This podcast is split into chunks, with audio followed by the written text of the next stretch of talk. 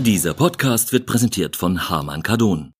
Skandinavisches Design, innovative Technologie und wahre Handwerkskunst. Dafür steht die neue Heimlautsprecherserie Citation von Harman Kardon. Die smarten und kabellosen Lautsprecher schaffen magische Klangmomente in jedem Raum.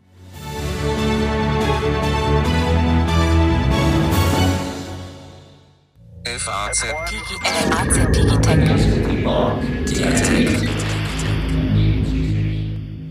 Guten Tag, liebe Hörerinnen und Hörer, zu einer neuen Folge unseres FAZ Digitech Podcasts. Diesmal mal wieder in der Originalbesetzung mit Alexander Armbruster aus der Wirtschaftsredaktion.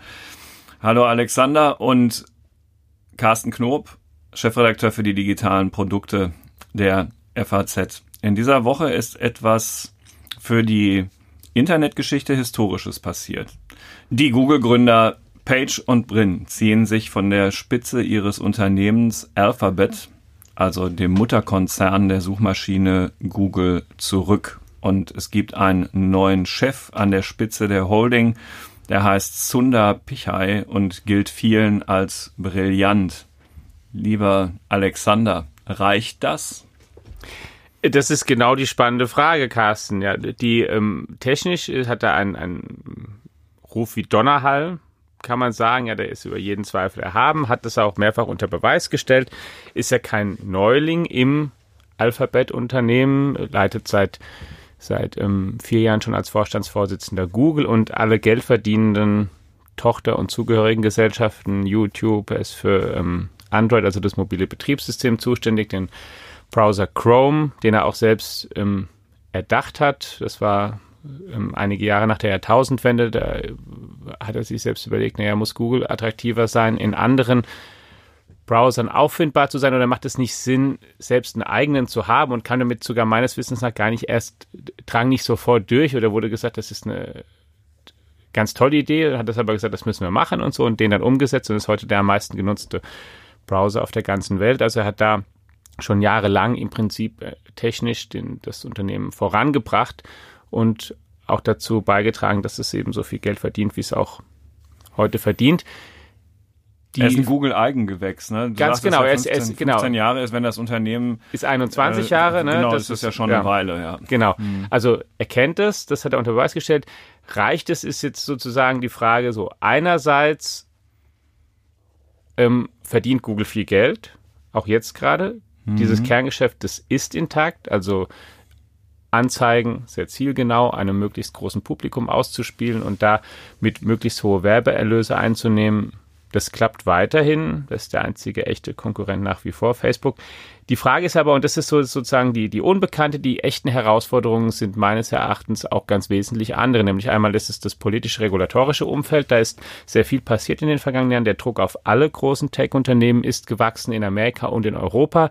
Hier hat Google ja sogar schon mehrfach hohe Geldbußen zahlen müssen. In Amerika ähm, ähm, untersucht das Justizministerium, andere Regulierer ob eigentlich die, die Tech-Konzerne, wie, wie sie auf Daten zugreifen, wie marktmächtig sie sind. Ähm, es gibt Politiker, die sich für die Präsidentschaft bewerben, die sogar öffentlich über Zerschlagung reden von Google, Amazon oder Facebook in verschiedene Teile.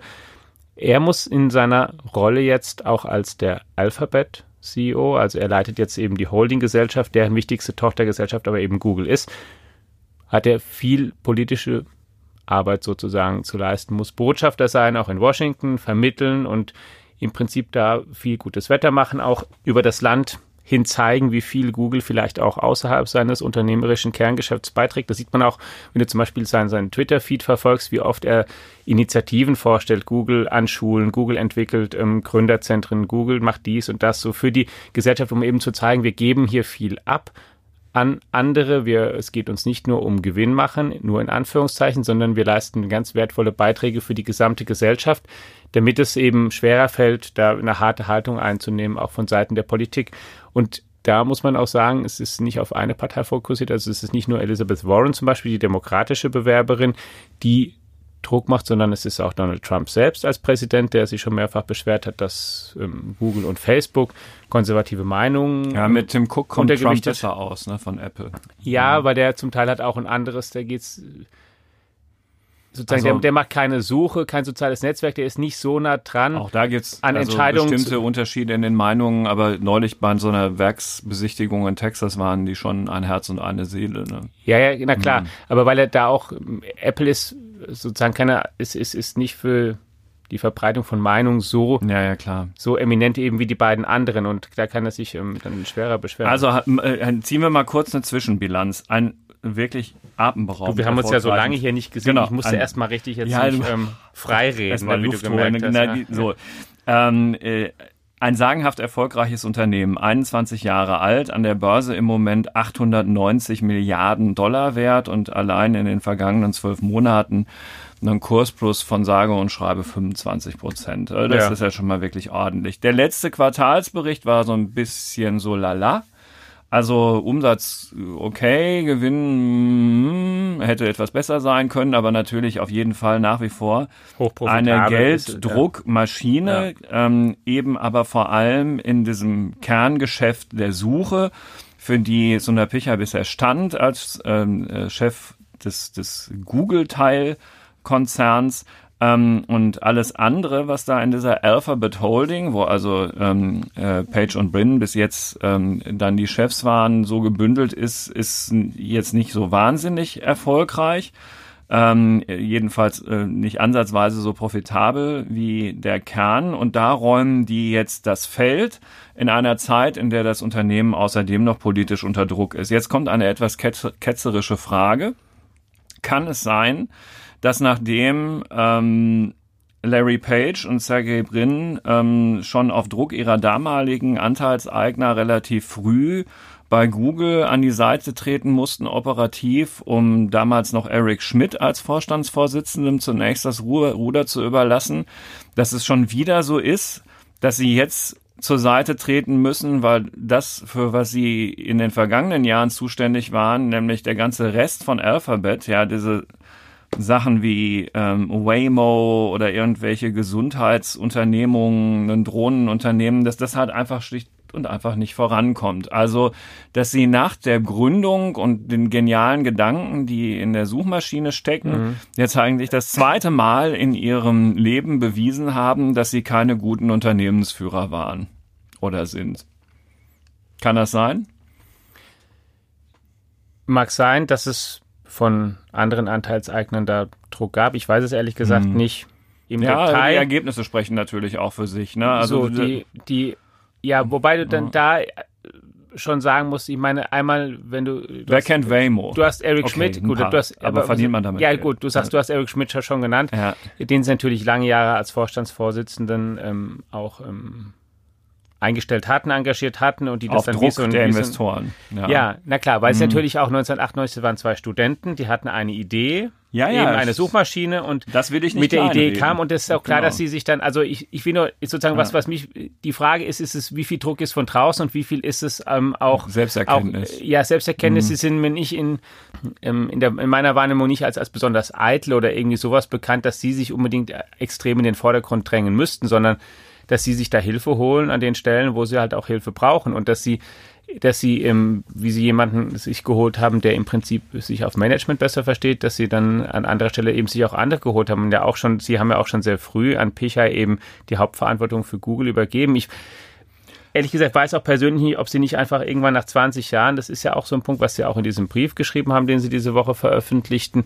Sie sind jetzt, Google ist 21, sie sind sozusagen Mein Gott, die sind noch keine 50 Jahre ja, alt. natürlich, aber die Frage ist, bleibst du wirklich, wie, wie, viele Leute sind denn 20 Jahre lang wirklich an der Spitze eines Unternehmens? Es ist doch die absolute Ausnahme, dass in irgendeinem börsennotierten Unternehmen der. Welt heute jemand so lange an der Spitze steht, sondern dass dann andere sagen, jetzt macht das mal jemand anderes, wir machen anderes. Auch diese Gesellschaften, von denen du sprachst, das sind ja auch zum Teil halt auch ähm, mehr oder weniger so mit, mit persönlichen Ideen. Wir probieren was aus, ja. Die machen ja, ähm, du hast Waymo schon gesagt, das ist sicherlich die, die bekannteste Schwestergesellschaft, also dass diese Unternehmung, die an autonom fahrenden Autos forscht und versucht, da Fortschritte zu machen, die da auch im Vergleich mit, auch mit den deutschen Herstellern gar nicht schlecht sind. Die Frage ist immer, wann kommt es wirklich? Profitabel ist es natürlich noch lange nicht. Ähm, aber sie haben auch keine andererseits keine große Not, das sehr, sehr schnell profitabel zu machen, weil sie keine Geldsorgen und auch keine Finanzierungsschwierigkeiten haben und deswegen auch sagen können, okay, wir sind dann weg. Und ein Punkt, den man auch vielleicht noch erwähnen muss, zumindest ist es mein letzter Stand, nach der Mitteilung auch der amerikanischen Börsenaufsicht, beide zusammenhalten nach wie vor mehr als 50 Prozent der Stimmrechte. Klar, also ja, es ist, ist nicht durch so. die Ausgestaltung des Börsengangs damals. Ganz, ganz genau, ja. Es ist ja auch mhm. bei Facebook, ist ja bei den Unternehmen, ist es ja, ja, häufig so. Also es ist nicht so, als hätten sie jetzt nichts mehr zu sagen nein, nein, oder nein, könnten sich nicht einmischen oder als könnte man auf Druck sie, als könnte irgendjemand sie einfach zur Seite nur schieben. operativ jetzt sind sie halt. Genau. Eben, ja. Sie ziehen sich so mit, mit ähm, da zurück und er macht es und, und jetzt kommt ja aber zu, zu, zu einem Punkt, wo man tatsächlich auch sagen kann, okay, warum ist es vielleicht gut, wenn, wenn ähm, jetzt jemand insgesamt bisschen unternehmerischer denkt. Sie haben ja auch, darauf haben Sie auch in diesem Brief verwiesen, ganz am Anfang den Satz zitiert, den Sie auch schon da 2004, kurz vor dem Börsengang, in Ihrem ersten Gründungsbrief da geschrieben haben, Google ist kein normales, kein gewöhnliches Unternehmen und wir möchten auch nicht, dass es zu einem wird.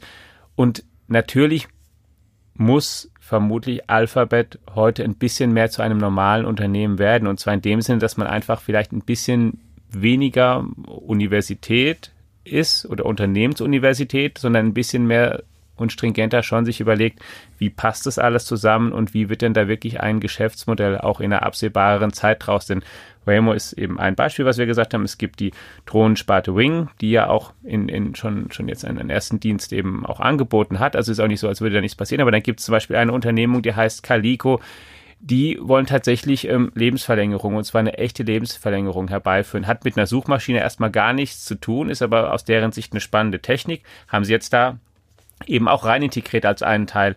Und natürlich kann es Sinn machen und macht, äh, wird er vermutlich auch tun, sich zu überlegen, ist diese Struktur hier, ist die gut, passt das alles so, wie muss man das vielleicht ähm, neu gliedern? Klar, dass das jetzt jemand macht, der und das, wenn das vielleicht auch in einer Hand ist, vielleicht auch effektiver geht, als wenn es auf zwei Köpfe verteilt ist.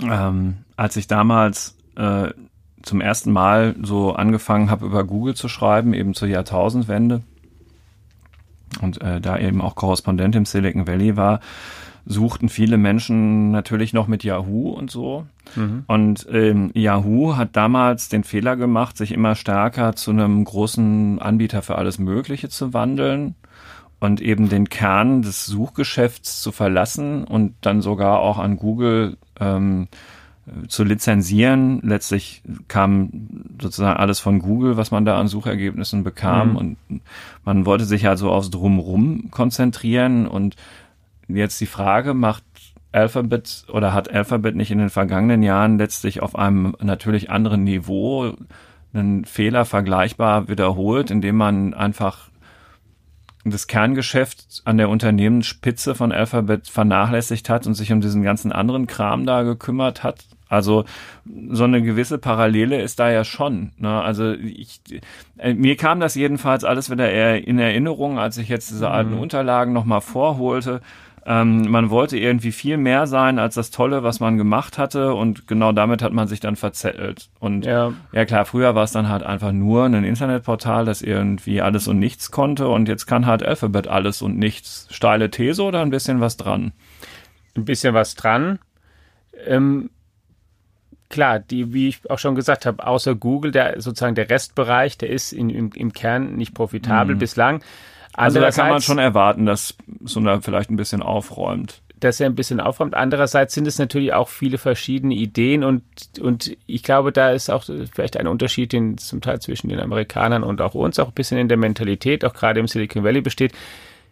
Es gibt auch nicht die Erwartung, dass jemand nur Jahrtausend Ideen hat. Du kannst auch nicht einfach sozusagen jede neue Idee an den PageRank-Algorithmus messen, den diese beiden Richtig. Studenten mal präsentiert haben. Das ist ja im, im wirklich, das ist ja eine, wirklich eine Jahrtausendidee. Da ist jemand, ja. es, Google ist ja, das darf man auch nicht vergessen, hast du ja auch ähm, diese Woche wieder bei uns geschrieben, ist ja auch nicht, überhaupt nicht die erste Suchmaschine gewesen, die jemals jemand erfunden hatte. Aber Google, die, die hat neben die Idee zu sagen, okay, wir gehen nach einer anderen Art von Relevanz vor. Wir gucken, ja. worauf verlinken Leute, was finden Leute wirklich wichtig. Danach ja. wir. Und danach, genial. so. Und, der, und ich habe ein Interview gemacht, als sie letztes Jahr 20 wurden mit dem Andreas von Bechtolzheim, diesem deutschen Informatiker und Unternehmer, der schon früher ausgewandert ist, auch sehr, sehr reich wurde dort, sich sehr gut auskennt, der den auch praktisch eine Startfinanzierung gegeben, hat er dann erzählt, er saß da auf der Terrasse, die haben ihm das gezeigt, die hatten keinen Businessplan, kein gar nichts, die haben ihm den Algorithmus gesagt, er hat gesagt, das ist die beste Idee, die er jemals gesehen hat. Er hat einen Scheck 100.000 Dollar aufgeschrieben und hat erzählt, ja. er hat gesagt, was soll ich da reinschreiben? Er hat einfach mal Google Incorporation hingeschrieben. Mhm, das war noch gar nicht eingetragen. Noch ja. Gab es noch gar nicht. Mhm. Das war einfach so ein, so, eine Riesenidee. Daran ist fast jede Idee, die jemand hat, ist daran gemessen, klein erstmal. Die ja. Wahrscheinlichkeit ist zumindest hoch, ja. Also ist sozusagen, es gibt einerseits, es gibt natürlich eine große Fallhöhe. Andererseits, natürlich kommt es, ist es auf Dauer wichtig, dass auch so ein Unternehmen sich irgendwann mal vielleicht wieder insgesamt neu orientiert oder neu erfindet. Und die Parallele, die sich mir diese Woche aufgedrängt hat, ist, im, ist ähm, im Kern eigentlich Microsoft. Microsoft hatte lange Zeit, ist gestartet mit der Bürosoftware, dem Betriebssystem, das heute auch noch allgegenwärtig ist, viel Geld verdient. Und dann ist um die Jahrtausendwende irgendwann Bill Gates, äh, hat sich zurückgezogen, hat an Steve Barmer die Geschäfte. Schlechte Wahl. Ja, übergeben, mhm. weiß man im Nachhinein. Ja. So, Microsoft ist aber danach nie ein erfolgloses Unternehmen gewesen. Oder, nee, nee, oder jemand so. Aber es die musste jemand anders kommen, der es wieder richtig Aber sie sind aus dem Rampenlicht, weil ja. so ein Konzern dann irgendwann so eine gewisse, vielleicht auch eine gewisse Trägheit entwickelt oder sich auf diese eine Idee verlässt. Dann ist halt plötzlich mal so eine Durststrecke und das dümpelt so ein bisschen vor sich hin, weil natürlich auch der Druck nicht extrem groß ist, was zu verändern. Der steigt dann, wenn plötzlich mehrere andere kommen. Ne? Bei Microsoft war es plötzlich so, Microsoft ist wirklich aus dem Rampenlicht ein bisschen raus und da waren plötzlich Google, Facebook und Apple und Amazon. Hey, das sind doch die coolen Unternehmen, die sind jetzt zur erste Liga, da gehen jetzt die wirklichen Top-Talente hin und, und dann, wenn da genügend sind, dann wächst irgendwann der Druck und sagen, hier, wir müssen jetzt auch mal grundsätzlich gucken und dann hat Microsoft sich ja im Prinzip mehr oder weniger neu erfunden und es kann sein, und das ist das, womit ich ein bisschen jetzt Google vergleiche, vielleicht ist Google in einer ähnlichen Situation und, und ähm, Pichal sozusagen sollte oder darf kein, also abgesehen vom persönlichen Vermögen, das ist für Steve Barmer ja äh, durchaus gut ausgegangen, seine Karriere, aber ähm, aus Google-Sicht hoffentlich wird Pichal kein zweiter Barmer sozusagen. Sondern eher ein Satya Nadella. Genau, der jetzt. Der ja jetzt Microsoft-Chef ist. Genau. Und wenn man mal so auf die Börsenbewertung guckt, das so schlecht nicht macht. Ja, genau, der ist halt ja. neu erfunden hat. Der ist halt jetzt komplett auf die Cloud umgebaut hat und umgestellt hat und ähm, wirklich da einen neuen Fokus reingelegt hat. So. Weil du musst auch sehen, ich meine, Google ist mit ganz wenigen Leuten gestartet. Google hat heute es ist eigentlich ein, wirklich ein großer Konzern, hat 110.000 ja, Mitarbeiter. Wenn du in Büros in Paris oder London ja. bist oder so, das ist schon, da ist war richtig was los. So, und die ja. machen so viele verschiedene Sachen. Ist klar, dass du da mal einen neuen Fokus irgendwann und die forschen auch an so vielen. Da gibt es Leute, die machen Grundlagenforschung, die forschen an Quantencomputern. Ist übrigens was, was Pichal selbst ja auch auch ähm, gesagt hat, auch uns gegenüber gesagt hat, ähm, Google insgesamt forscht auch an der Grenze des Computings in allen Bereichen. Da wollen sie halt dran. Aber natürlich ist da der Erfolg immer ungewiss und nachher da was draus zu machen, geschäftlich, es ist einfach ein Genau, zu den Quantencomputern gibt es ja auch eine eigene Digitech-Folge, die man nochmal genau. ähm, im Archiv nachgucken kann, äh, wo er auch selber zu Wort kommt. Durchaus hörenswert, was er da so zu sagen hat. Sibylle Ander, die Kollegin, war da auch zu Gast im Studio. Ne? Die hat ja, das genau. auch wunderbar eingeordnet. Also das ist ja. noch so ein kleiner Hörtipp. Wo du gerade relativ viel zu Microsoft gesagt hast, das ist ja ein interessanter Gedanke, das mal zu vergleichen in den verschiedenen Stadien. Microsoft genau. ist damals ja erspart geblieben, zerschlagen genau. worden zu sein. Ist noch eine interessante die, die Parallele. Hatten, ne? Genau, die hatten die, ja richtig Druck zur Jahrtausendwende. Genau. Ähm, also in der Zeit, in der ähm, Google bekannter wurde, hatten die richtig Stress mit, mit ähm, amerikanischen ja. Kartellbehörden und Richtern. Und äh, das ist dann ja irgendwie so glimpflich ausgegangen, wenn man so will. Also wenn man auf dem Standpunkt stand, dass es, Microsoft es war, als Ganzes erhalten Es war fast durch, ne? Es war die genau, ich weiß, war fast ich, ja, ich, durch. Ne? Genau, ich musste fast jeden Tag darüber schreiben. Es war ähm, nervig. ähm, äh, gut, also sei es drum. Und jetzt hast du ja auch eben schon eingangs gesagt, naja, also die, die Googles und Facebooks und so, Amazon, stehen unter einem ganz ähnlichen Druck im ja. Moment. Glaubst du, ich weiß, Kaffeesatzleserei, aber schaffen die das auch als Ganzes da durchzukommen oder ist die politische Stimmung inzwischen doch eine gänzlich andere? Hm. Oder, je, oder glaube, die Europäer regulieren so und die Amerikaner regulieren so, kann ja auch noch irgendwie sein. Ich glaube, es gibt, es wird ähm, mehr Regulierung geben in den hm. nächsten Jahren. Es wird in den Vereinigten Staaten irgendein Pendant zur Datenschutzgrundverordnung geben. Das wird nicht komplett deckungsgleich sein, aber es wird sowas funktional ähnliches, irgendwas wird da entstehen. Und dann ist die Frage natürlich auch, ähm, ähm, wie, wie, geschickt ähm, verhalten sich die Unternehmen? Denn eines sozusagen, was sie jetzt ins Felde führen, zum Beispiel als Argument, und das würde gegen weitere Zerschlagungspläne oder Bestrebungen sprechen, ist, wie, wie verändert sich weiter das Verhältnis zwischen Amerika und China? Ja, umso mehr sozusagen die Rivalität da eskaliert, mhm. umso mehr Druck drauf kommt, umso weniger geneigt wird jede amerikanische Regierung sein, sozusagen die, die, die, die stärksten Unternehmen, die sie selbst haben, da irgendwie ähm, klein zu machen oder einzuschränken, weil es die Chinesen halt nicht machen. Ne? Weil die können immer sagen, und das ist ja auch ein Argument, was sie bringen, guck mal, die sind da groß in China und wir müssen ja auf dem Weltmarkt mithalten und da brauchen wir auch eine Größe. Und, ähm, und wir ähm, können deswegen, und wir können deswegen nicht zerschlagen werden. Und das Zweite, was sie sagen, und außerdem, wenn ihr uns zerschlagt, die Probleme werden ja dann eher mehr. Wenn ihr sagt, Datenschutz ist ein Problem, wenn ihr mehr Unternehmen habt, die dann die ganzen Daten haben, dann tritt das Problem ja an viel mehr Stellen auf, zum Beispiel. Mhm. Ne? Ist auch eine Argumentationsfigur, mit der sie rausgehen. Ich würde, also ich tendiere momentan dazu, dass sie, dass sie nicht zerschlagen werden. Und zwar, und da kommt noch dann ein, ein dritter Grund hinzu. Wir haben über, über Microsoft schon gesprochen. Es ging davor auch mal um IBM, schon in, in den Jahrzehnten davor, wurde auch mal als sehr mächtig angesehen. Es gibt sozusagen eine, eine in der, in der Kartellökonomie oder Wettbewerbstheorie den, eine Idee, was man machen kann, wenn man als, als, als Aufsicht der Ansicht ist, da ist jetzt jemand zu mächtig. Du kannst anfangen, mit was zu drohen, weil dann Unternehmen, die da sind, einfach vorsichtiger werden. Und dann anderen ermöglichen, vielleicht da in neue Märkte zu kommen. Das ist zum Beispiel was, was man an Microsoft sich überlegen kann.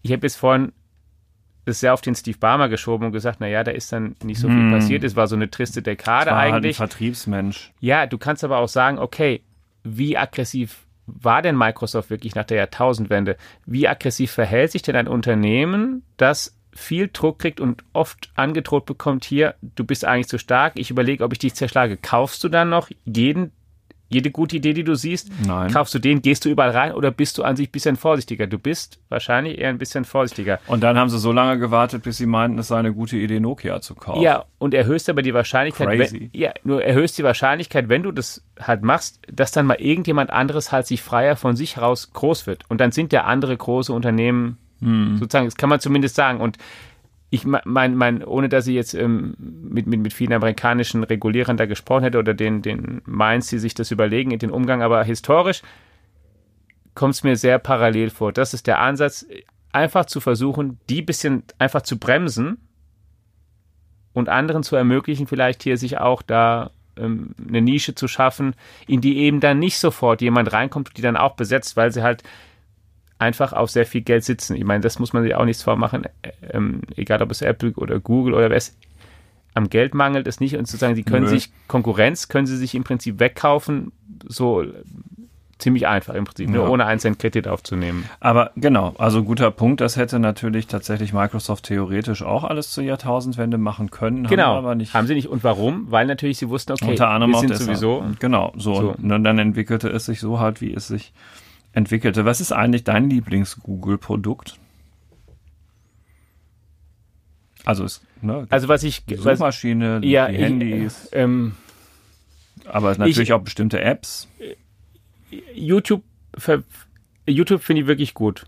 Okay, YouTube. Hm. YouTube finde ich und ähm, einmal persönlich und zwar und zwar ähm, ich finde es ist eine wirklich ähm, ich will jetzt auch nicht hier sehr, sehr, sehr werblich klingen, es ist eine unglaublich große auch Wissensdatenbank. Es gibt kaum ein Thema, sodass man sich keinen klugen Vortrag, schnelle Introduction, auch in komplizierte Zusammenhänge dort einfach ansehen kann, wirklich von den Top-Leuten der Welt. Ist absolut genial. Mhm. Und es ist, und das sage ich als Vater von zwei kleinen Kindern auch mal, es ist auch absolut genial, um Kindern irgendwas zu demonstrieren. Es illustriert Sachen einfach äh, unglaublich, egal ob es ähm, um Technik geht, um, um, um große Flugzeuge, Hubschrauber, Raketenstarts, Riesenschiffe oder um irgendwie wilde Tiere oder sowas, die du im Zoo gar nicht sehen kannst. Bis hin zu Dinosauriern. Da gibt's ja auch eine, die haben ja auch ähm, Virtual Reality Anwendungen. Ne? Und wenn du da so ein, eine Brille hast und das reintust, kannst du ja bei, bei YouTube auch einschalten ne, in diesen Modus. Dann siehst du zum Beispiel in Berlin in diesem Museum diesen Giraffa-Titan. Das haben sie, das ist wirklich super gemacht. Der steht da erst da und du guckst eben hoch durch die Brille und er sieht, ich glaube, 13 Meter oder sowas hoch ist er. Und dann in dem Video fängt er an und kriegt irgendwann eine Haut fängt an, sich zu bewegen, dann geht der Kopf langsam runter, dreht sich runter und guckt, dich, guckt dir ins Gesicht so in der Größe, in der er sozusagen wirklich war und stampft am Ende auch über dich drüber hinweg, also die Beine so an dir vorbei. Und wenn du einmal verstanden haben willst, was bedeutet eigentlich Dinosaurier, du guckst das vier Minuten und du hast den kompletten Eindruck, du hast es auch wirklich, ähm, es klingt pathetisch jetzt, aber du hast es im Prinzip körperlich erlebt, auch was es mhm. eigentlich heißt, es zu sein. Und das ist schon eine, also es ist, das ist gut. Ja, das ist gut. Und deins? Also, ähm, bis ich dann doch DeepL für mich entdeckt habe, wahrscheinlich Google Translate. Mhm.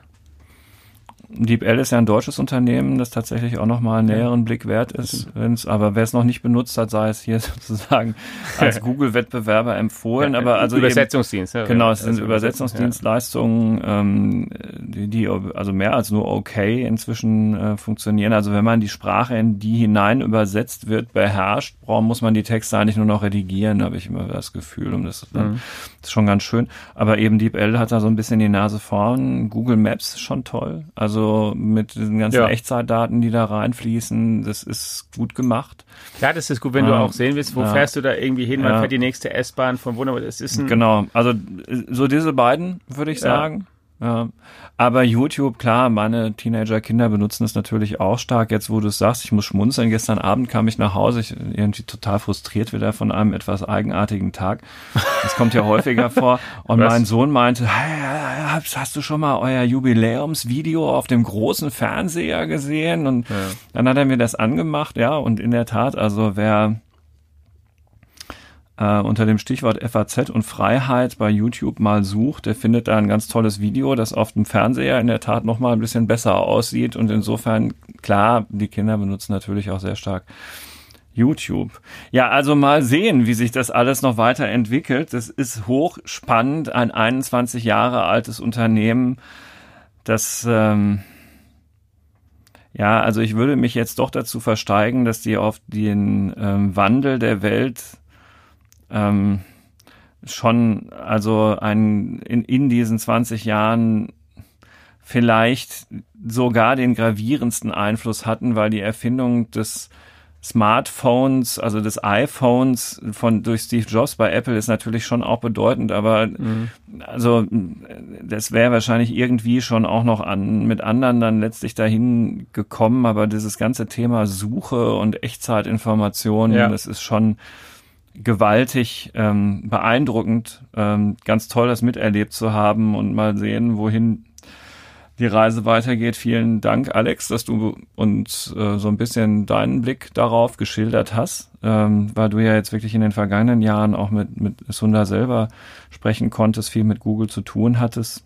Ähm, und ich hoffe, es hat Ihnen auch ein bisschen gefallen. Laufend informieren wir Sie natürlich über alles, was in der Technikwelt so wichtig ist in unserer FAZ Digitech App, über die Sie alles auf www.fazdigitech.de erfahren können. Und wir freuen uns, wenn Sie nächste Woche auch wieder im Podcast dabei sind. Bis dahin. Okay, Tschüss. Carsten.